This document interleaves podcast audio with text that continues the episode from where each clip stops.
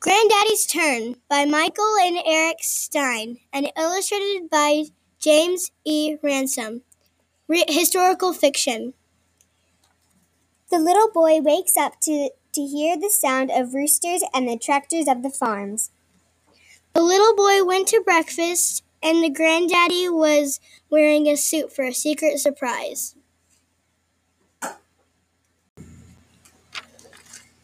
Then they walked to the surprise, and the little boy thought it was a fair.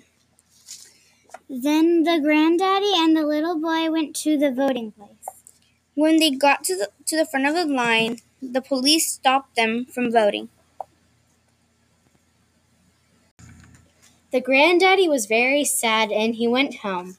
At the end, the boy was all grown up. He went to the voting station to vote. He cast his vote and then he whispered to himself, Now it's, It's your, your turn, turn, granddaddy. Granddaddy. The end.